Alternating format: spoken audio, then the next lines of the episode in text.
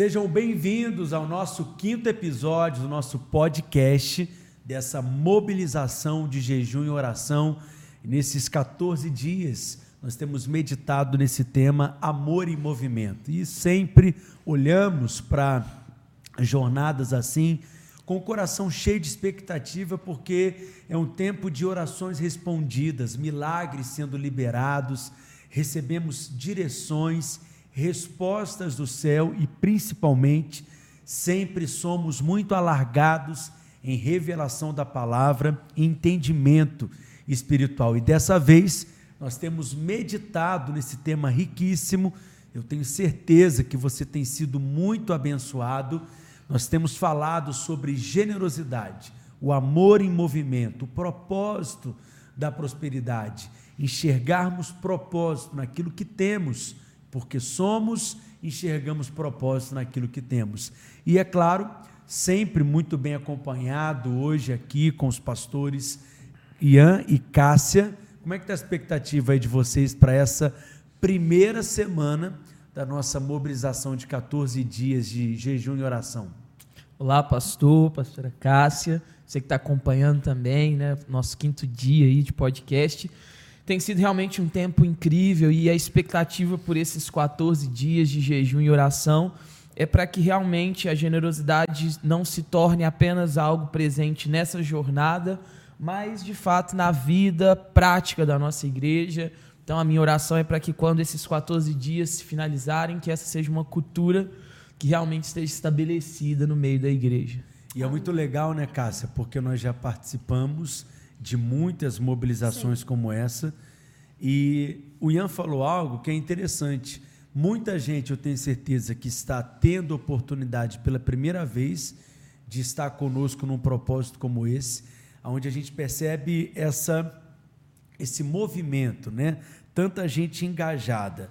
E é um hábito, a prática da oração, do jejum, da meditação na palavra, da vida devocional, diariamente a gente tem meditado em um capítulo do livro Amor em Movimento, é uma prática que as pessoas podem carregar para a vida diária delas e se tornar um estilo de vida, né? Sim, o, o jejum, esses tempos de jejum que a gente tem duas vezes por ano, né, pelo menos, é, o Espírito gera aí uma unidade né, no nosso meio. A gente sempre orando pelas mesmas coisas, lendo as mesmas coisas, falando das mesmas coisas, mas o jejum é uma disciplina espiritual que todo crente deveria observar e, e praticar. Além da meditação, além de oração, mas também o jejum né, é importante. Então, aqueles que estão tendo oportunidade pela primeira vez, né? Tenho certeza que vão ter experiências maravilhosas para contar e não vão mais conseguir deixar de fazer o jejum. Sim. Né? Eu acho incrível, é, em cima disso que a pastora Cássia falou, como o jejum coopera para que certas práticas sejam estabelecidas na nossa vida. Eu lembro, por exemplo, quando eu era adolescente, tinha muita dificuldade de organizar o meu tempo e assistir menos TV. Então, às vezes, eu passava horas ali em frente à televisão mas nessas jornadas que nós fazíamos de jejum e oração, geralmente nós fazíamos 40 dias, né, na, naquela época. E aí eu colocava, ah, vou ficar 40 dias sem ligar a televisão. Isso a gente até estimulava, ajudou. né, Ian, o pessoal a virar a TV. Isso, é. Tinha a pulseira. Colocava... Tinha uma pulseira, todo mundo usava. Já fizemos de 40 de dias, 21 dias e várias estratégias, né? Vocês lembram, assim, alguma experiência que, de alguma forma especial, marcou a vida de vocês e que vocês carregam assim no coração em uma dessas mobilizações que nós fizemos de inúmeras estratégias que nós já usamos para colocar esse gostinho no coração da igreja para a prática da oração, do jejum e de comer a palavra, né? É, eu vejo, pastor Pedro, às vezes a gente quando alguém faz uma pergunta, sim, ou quando uhum. a gente é, pergunta a alguém o que que marcou na vida da pessoa, às vezes a pessoa espera uma grande é, um grande milagre, uma coisa assim espetacular, Sim. Não é? Mas assim, o, o que eu percebo, é, o que eu vejo, o que me marca, todas as vezes que a gente faz essas mobilizações de jejum, uhum.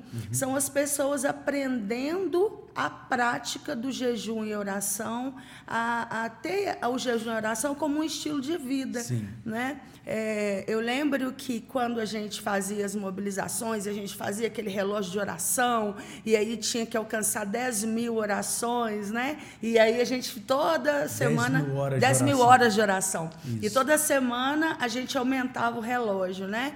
E aí toda a igreja ia colocando a quantidade de orações. Mas aqui, aquelas orações, elas fizeram toda a diferença porque a gente vive hoje. Com não certeza. é? E certamente é, é, para o crescimento espiritual da igreja. Então, hoje nós somos uma igreja que ora, uma igreja que jejua, uma igreja que ouve a voz de Deus, porque o jejum é para isso, né? É, é para nos tornar sensíveis à voz de Deus. Então, assim, o que, o que me marca todas as vezes é ver a igreja envolvida né, e tendo experiências né, uhum. e contando né, do que vive. Isso, isso é muito legal, porque eu ensino, vocês já me ouviram falar sobre isso, que a vida de oração de um pastor não é medida pelo tanto que ele ora, uhum.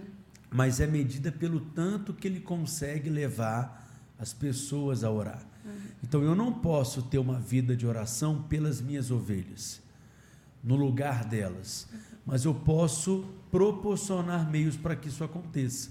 Então eu posso ensinar, inspirar, motivar, é, usar de estratégias, de criatividade. Sim. Então, ao longo desses anos todos, porque essa é uma tradição que nós temos, eu considero uma boa tradição, Sim. Né, de estimular a prática das disciplinas espirituais, já usamos inúmeras estratégias, algumas delas vocês mencionaram aqui, e hoje o podcast é uma delas, é. né? E que a gente pode alcançar tantas pessoas, porque a gente vai compartilhando cada episódio, vai chegando nos corações.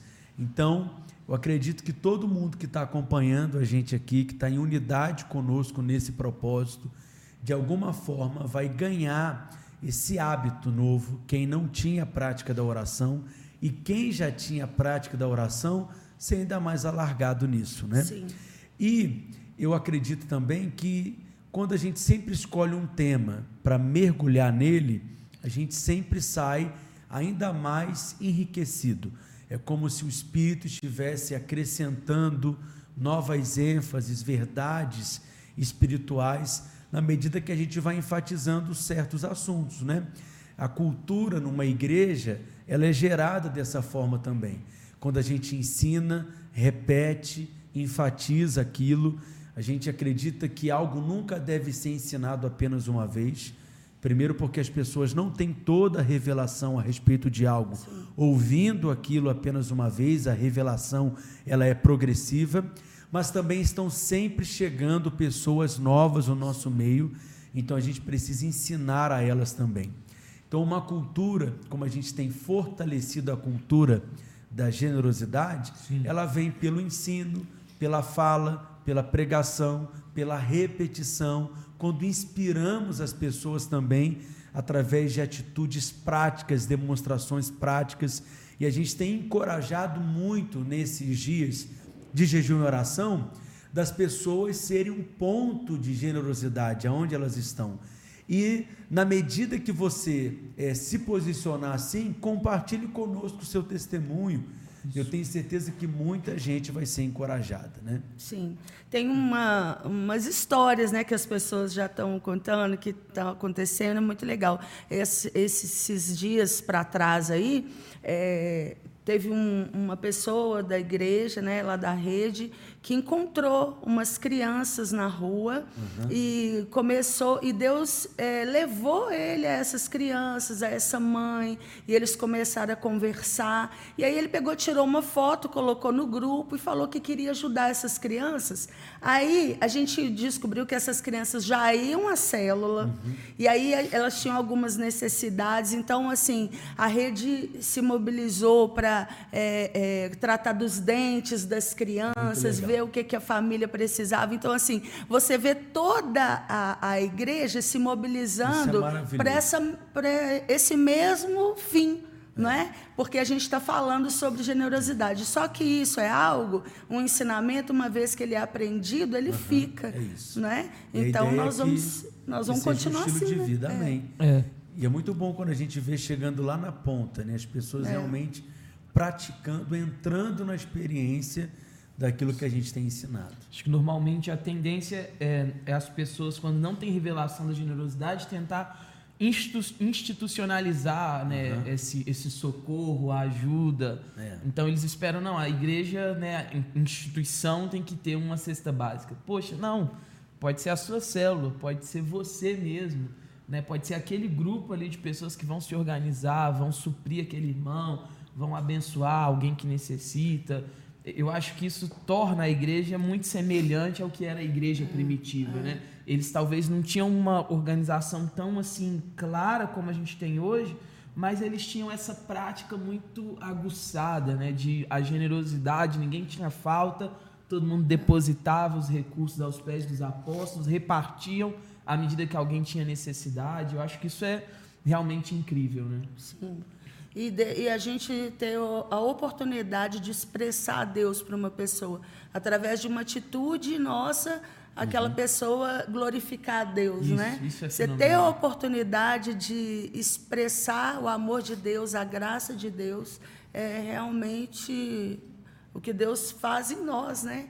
Faz por, por nós também, né? Porque é tão bom quando, quando a gente dá, né? É melhor dar do que receber. E a gente dá e se alegra em dar, e a gente sabe que ainda seremos recompensados por isso, né? Ainda tem recompensa.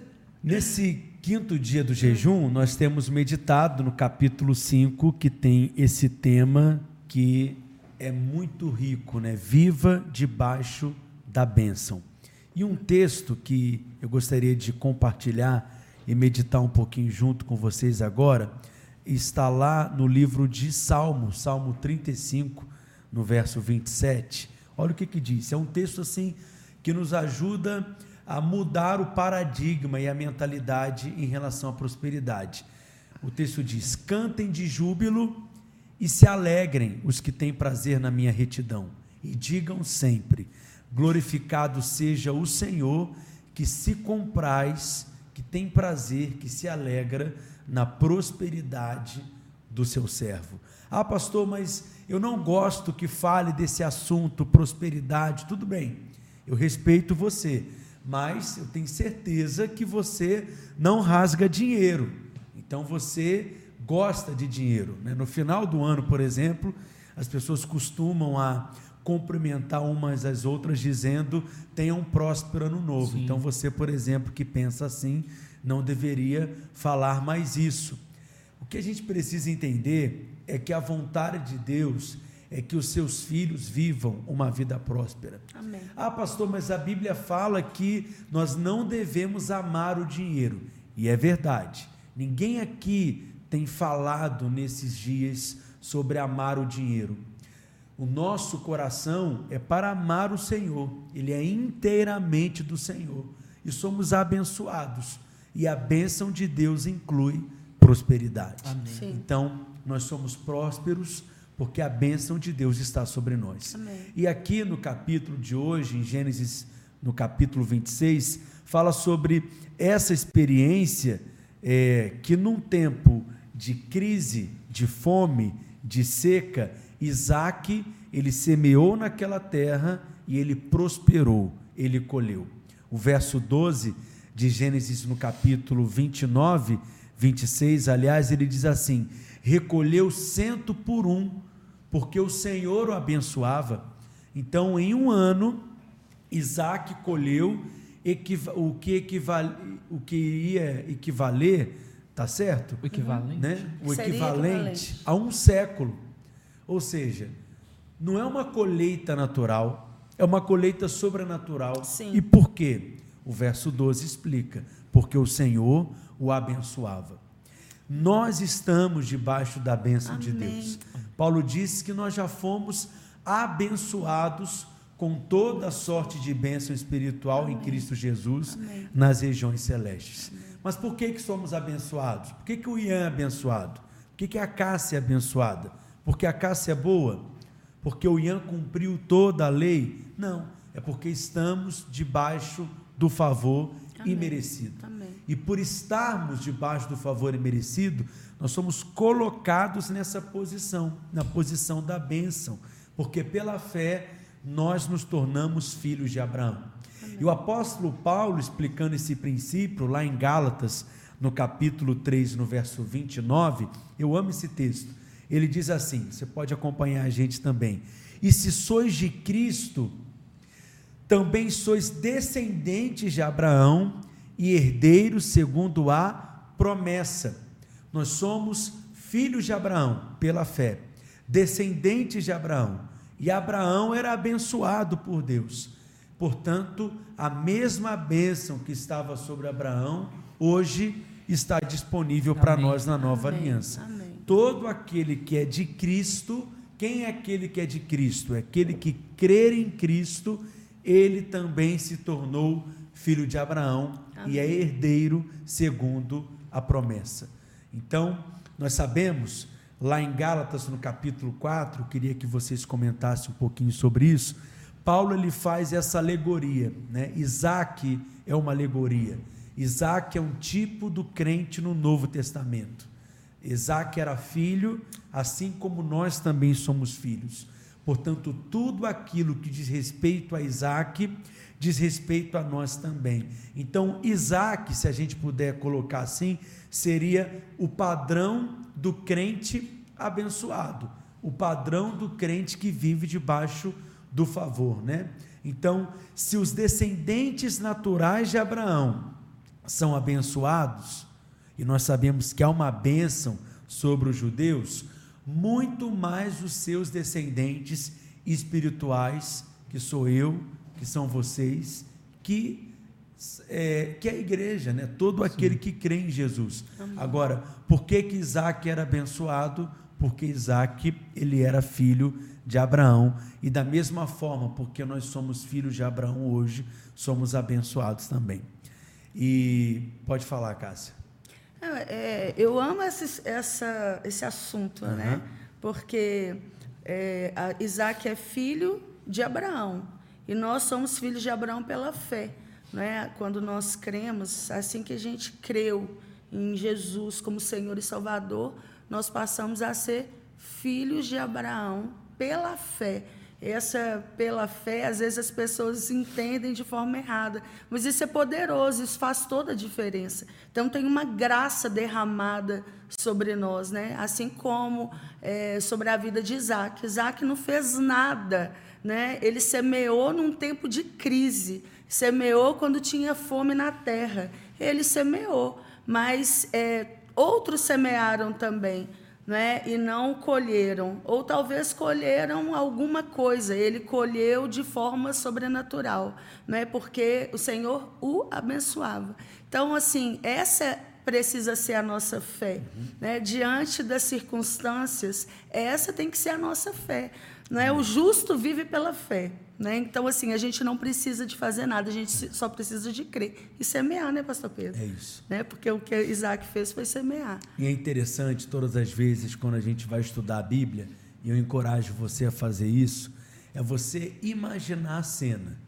Então, tenta imaginar Isaac né, numa terra seca, esturricada, não é? cheio de sequidão ao seu redor, e de repente ele é, tá ali semeando naquele tempo de tantas incertezas. É. E que no natural ele não tinha garantia que aquilo que ele estava fazendo iria dar certo.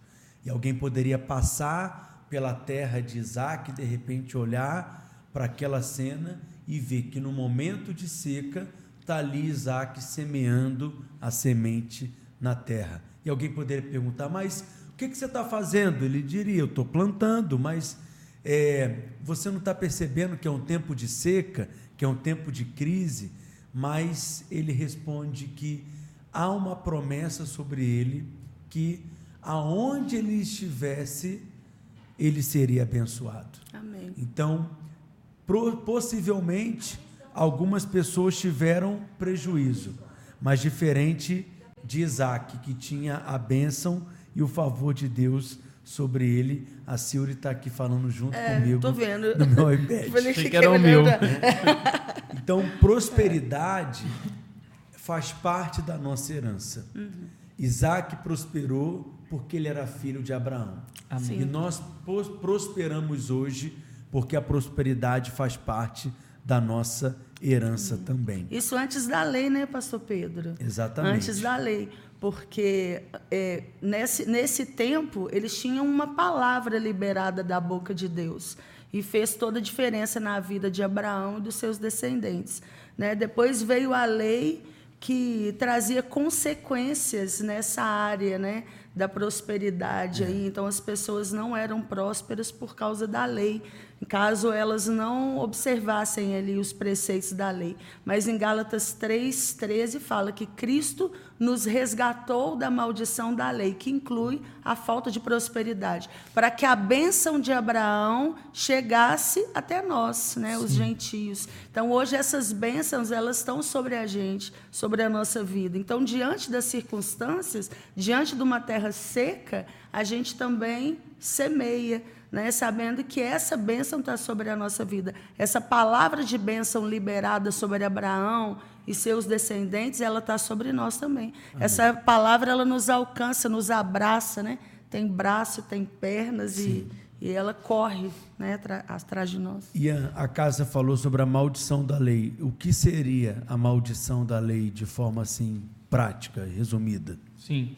É, a, a gente vê em, em Êxodo, né, na verdade, uma lista das, das maldições, e elas são bem maiores, mais expressivas do que a lista das bênçãos. Né? Na verdade, um pouco mais de 40 versículos mencionam as maldições, mas resumidamente são três coisas: né? a morte, a miséria e a enfermidade.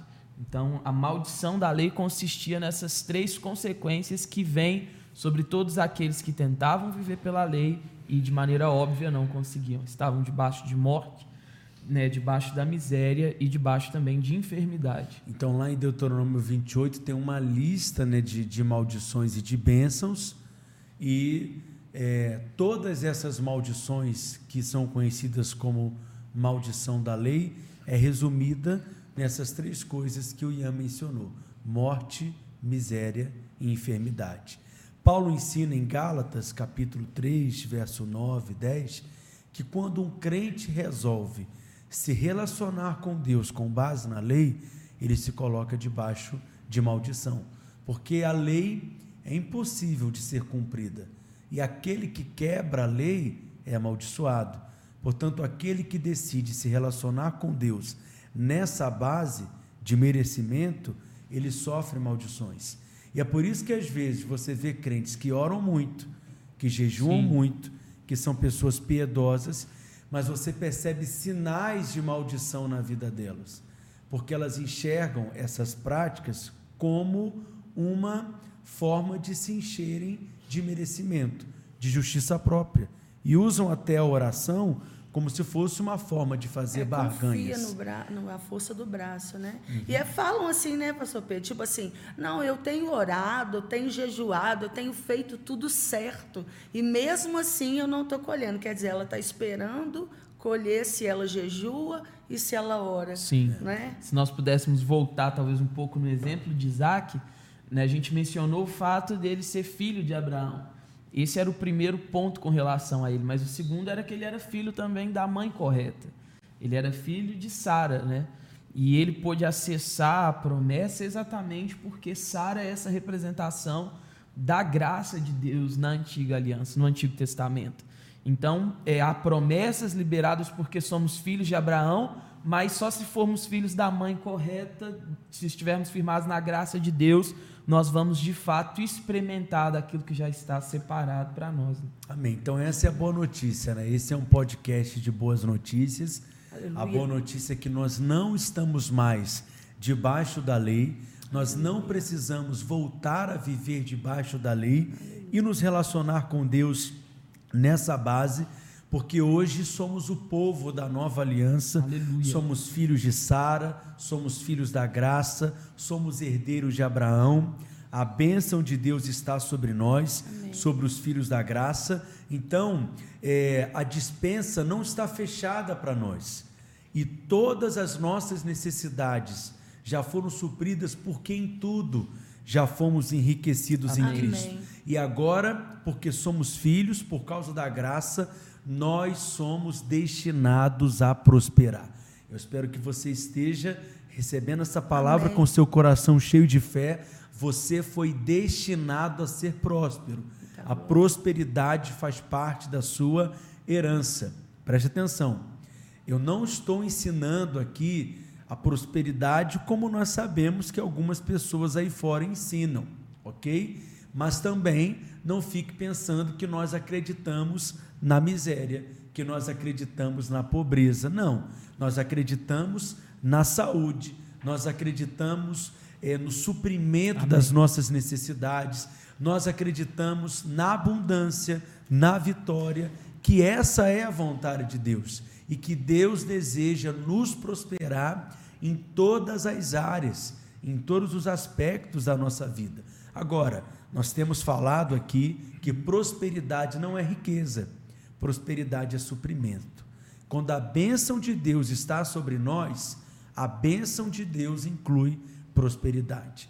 Às vezes, é uma pessoa que mora, vamos dizer assim, é, numa comunidade, num lugar é, simples, né, de, de, de que tem tantas limitações, que tem tanta carência, nós sabemos que é realidade da maioria das nossas cidades aqui no Brasil, mas uma pessoa próspera, a casa dela é aquela casa mais limpa, mais organizada, não é? é arrumada. Os filhos são aqueles que saem para a escola com uniforme limpo, né? são os melhores alunos na escola e não há necessidades, há ausência de necessidade.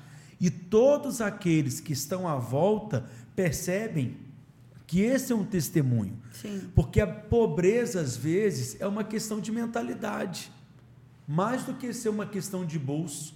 Sim. É um espírito de pobreza que tem que ser arrancado da mente de muitas pessoas. É É, um verdade. exemplo que eu gosto de dar. É aquela pessoa que a vida inteira ela ora para Deus dar um carro para ela e ela pede exatamente como que ela quer um carro, um carro completo, um carro de quatro portas, um carro é, automático, né, com tecnologia, com ar condicionado. Mas quando ele compra o carro, ele nunca liga o ar condicionado não porque gasolina. não quer gastar gasolina, mas espera aí, isso é mentalidade de É, pobreza.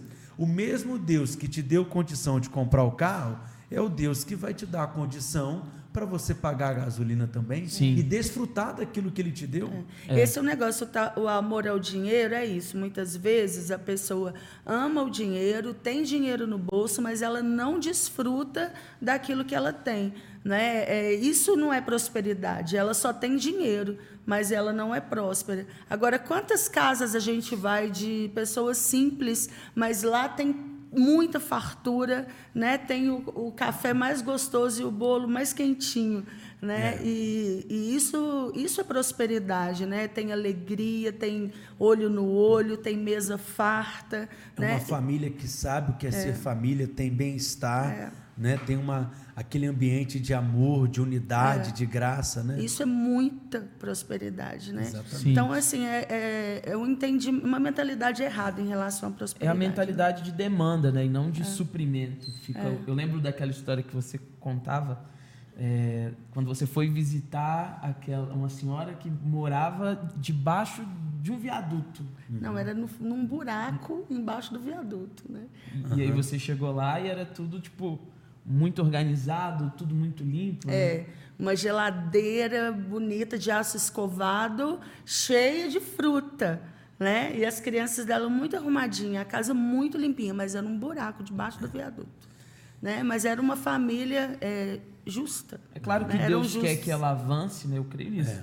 Mas, é, de certo ponto, ali ela é, experimentava de prosperidade, porque, diferente talvez de todas as outras pessoas que viviam como ela, ela experimentava da abundância. Mas ela também era um canal de Deus naquele lugar, Sim. né?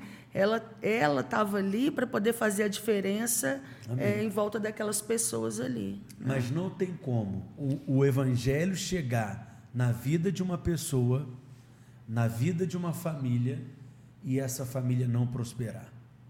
Né? As pessoas elas elas passam a entender quem elas são, a identidade delas, a posição delas, elas acreditam né, que podem avançar, uhum. e aí você percebe que as pessoas né, começam a crescer.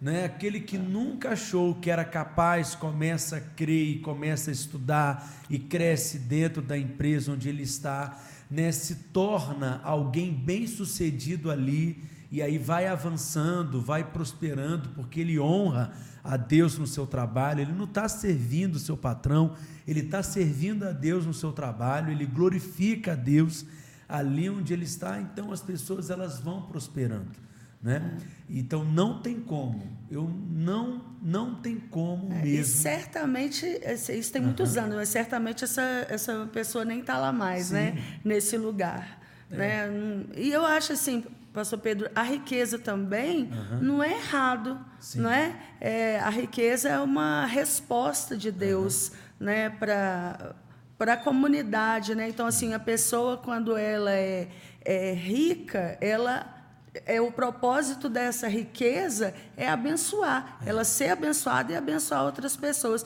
O próprio Isaac mesmo, eu sempre lembro, né, quando ele é, as histórias de quando ele é, cavava um poço e ele achava água. Aonde ele, onde ele ia cavar um poço, ele achava água. Ninguém achava, ele sempre achava. Mas certamente o poço não era só para ele. É. Né? Outros vizinhos, se é que o povo não ia lá entupir, né? eles podiam desfrutar do poço uhum. também. É. Né? Então a, a riqueza ela não é nenhum mal. É. Né? O amor ao dinheiro Sim, mas Sim. não a riqueza, né? É. Então, assim, não tem problema nenhum nisso, né? Amém. E Deus tem é, prazer né, na, na, prosperidade, mas não só na prosperidade como a gente está falando, mas até da pessoa ter dinheiro mesmo, não tem problema nenhum, palavra, não é errado, né? A palavra contentamento, né, traz talvez um pouco dessa ideia, assim. Alguém vai é, ter contentamento uhum. em certo nível e outros vão ter de Deus talvez um chamado mesmo para ir Sim. além.